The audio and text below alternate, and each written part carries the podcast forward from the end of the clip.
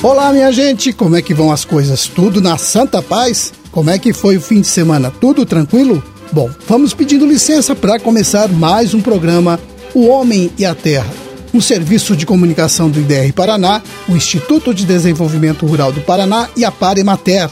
Aqui na apresentação, eu, Roberto Monteiro. Na técnica, ajeitando o programa, está o Gustavo Estela. E temos ainda a colaboração de toda a equipe desta emissora. Hoje é segunda-feira, dia 16 de janeiro de 2023, dia de Santa Priscila, São Marcelo I e São José Vaz. Estamos na lua minguante e nesta fase da lua, a seiva tem dificuldade para subir para o caule das plantas, ficando concentrada nas raízes. Por isso mesmo, a fase minguante é boa para plantar raízes e tubérculos como rabanete, batata, cenoura, inhame e beterraba.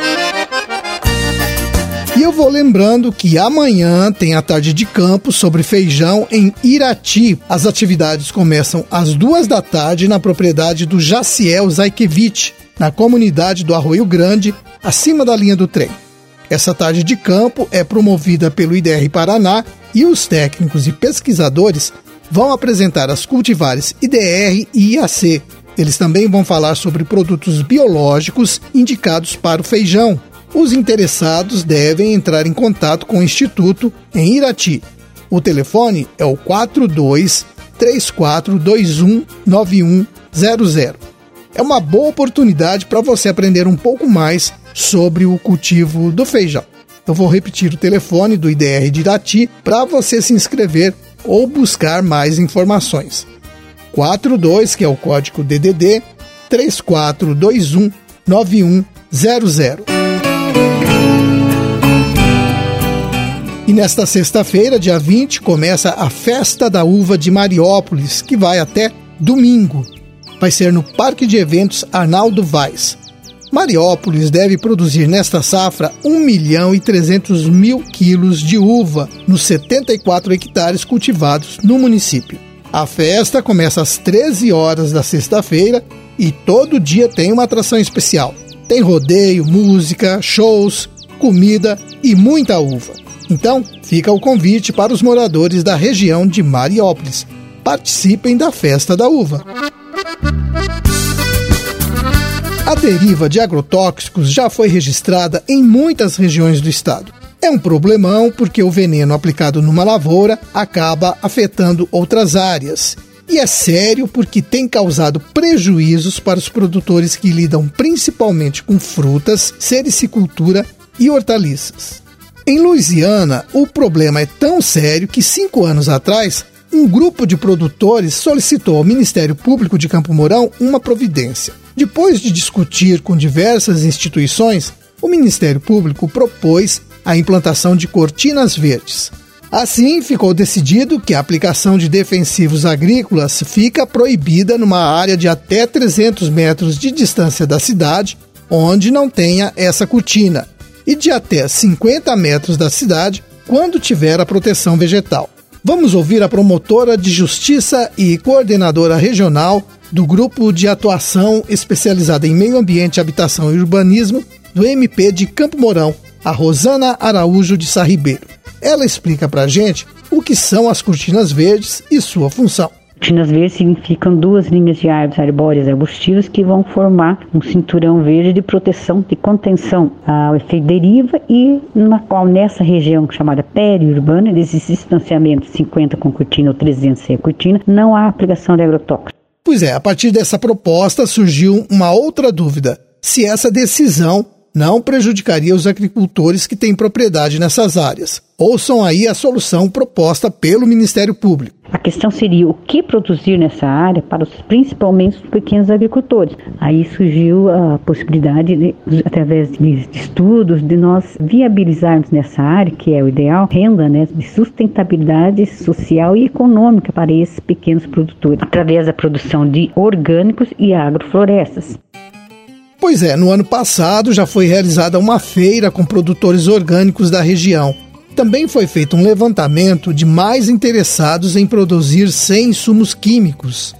pelo menos 80 produtores da região manifestaram esse interesse.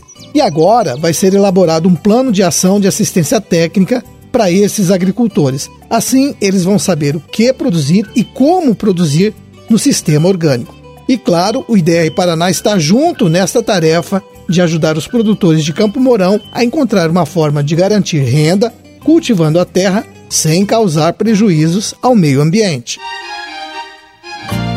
No ano passado, muitos produtores que lidam com pecuária leiteira em Alto Paraná tiveram dificuldade para alimentar o gado. O clima não ajudou e faltou alimento para os animais. O Vinícius Guimarães, que é zootecnista do IDR Paraná de Alto Paraná, me disse que uma boa alternativa de alimentação em toda a região é o capim capiaçu.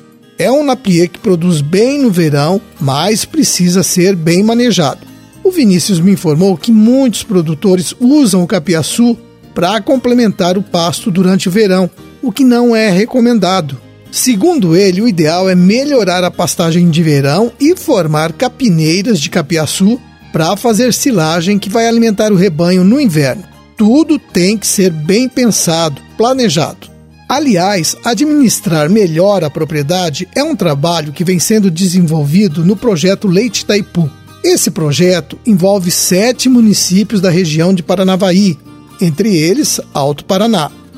Em cada município foi selecionada uma propriedade familiar que recebe visitas mensais de uma equipe que conta com agrônomo, veterinário e zootecnista. O Vinícius participa dessas visitas e me contou que o produtor acompanhado recebe orientações sobre a gestão da propriedade, manejo sanitário dos animais, das pastagens. Olha, de acordo com o Vinícius, já é possível notar uma grande melhora na maneira como os produtores assistidos pelo projeto administram as propriedades. Pelo menos não tem faltado alimento para o rebanho. O projeto Leite Itaipu também beneficia produtores das regiões de Moarama, Cianorte e Maringá. É um trabalho importante porque está mostrando aos produtores a importância do planejamento das atividades na propriedade. Só assim é possível estabelecer metas e melhorar cada dia mais.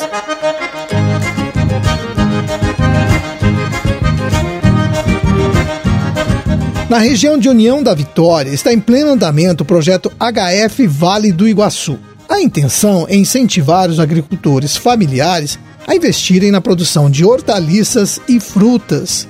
Esse projeto envolve profissionais do IDR Paraná, das casas familiares rurais e também das secretarias de agricultura dos nove municípios da região. E tem um bom motivo para esse incentivo. O Eustáquio Pereira, do IDR Paraná de União da Vitória, me informou que a produção de hortaliças é muito rentável. Segundo ele, cada 600 metros quadrados de hortaliças geram uma renda de 2 a 3 salários mínimos por mês por pessoa. O Eustáquio faz uma outra comparação com a produção de fumo que é muito comum na região. Durante um ano, o produtor consegue colher 14 pés de alface, enquanto no mesmo período só tem um pé de fumo produzindo. Atualmente, 40 famílias da região participam do projeto HF Vale do Iguaçu. Muitos deles já optaram pela produção orgânica, Outro trabalho importante desse projeto é o incentivo à formação de cooperativas e associações, como é o caso do Grupo de Mulheres de General Carneiro, sobre o qual eu já falei aqui no programa. Elas estão produzindo frutas vermelhas. Esse projeto HF Vale do Iguaçu existe desde 2016 e, nesse tempo, tem feito um trabalho de divulgar a sua marca entre os consumidores. Hoje em dia, a marca HF Vale do Iguaçu indica um produto de qualidade. O Eustáquio me disse também que um grupo de empresários de União da Vitória só está esperando os produtores organizarem a produção para fazer a comercialização com regularidade. Então, mercado tem. O agricultor só tem que produzir e se organizar.